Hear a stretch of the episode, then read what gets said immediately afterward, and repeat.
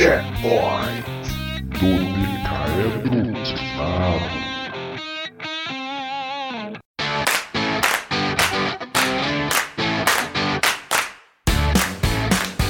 Olá, aqui é o Thiago P e junte-se a mim e pondere a questão. Vale mesmo a pena assistir What If?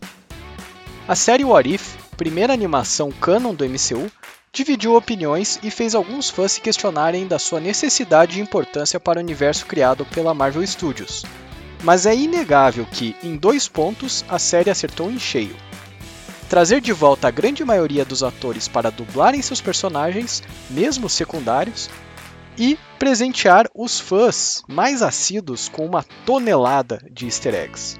A proposta de What If vem diretamente dos quadrinhos, onde várias publicações traziam como título o que aconteceria se, somado a algum evento contrastante ao que já havia acontecido no que podemos chamar de linha do tempo oficial das HQs, conhecida como Universo 616.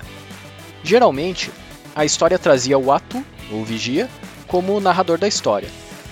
A ideia era que, em alguma outra realidade paralela, Tal evento realmente acontecia, mas o vigia sempre reforçava o ponto que ele não teria liberdade, ou ao menos não deveria poder ter a liberdade, de se intrometer nos eventos.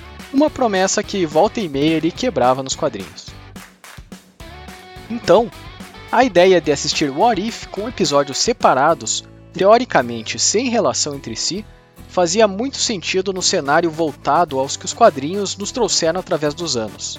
Inclusive, a comunidade nerd chegou a criar nas redes sociais listas de melhores episódios ou de quais seriam os episódios importantes para serem assistidos, caso alguém não quisesse ver todas as nove animações.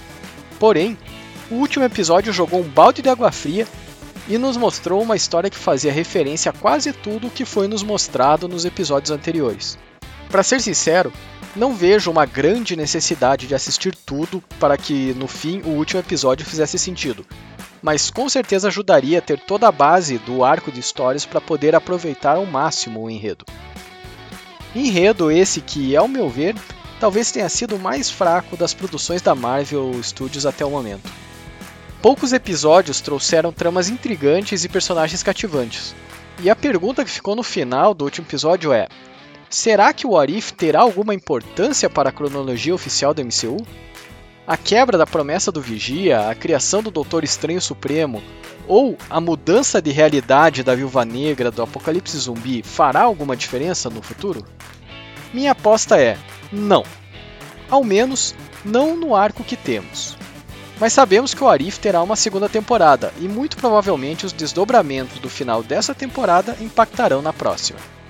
A meu ver, o Arif foi uma carta de amor da Marvel Studios aos fãs que acompanharam as produções desde o início.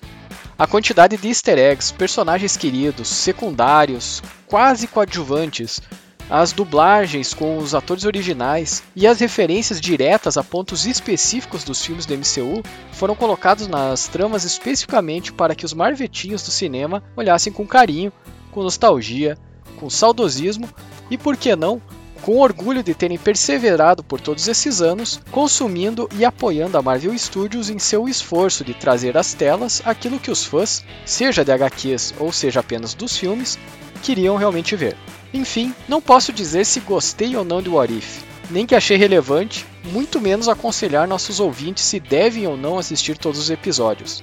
Mas posso sim dar os parabéns à Marvel Studios por me fazer relembrar muitos dos momentos legais que passei assistindo às suas produções.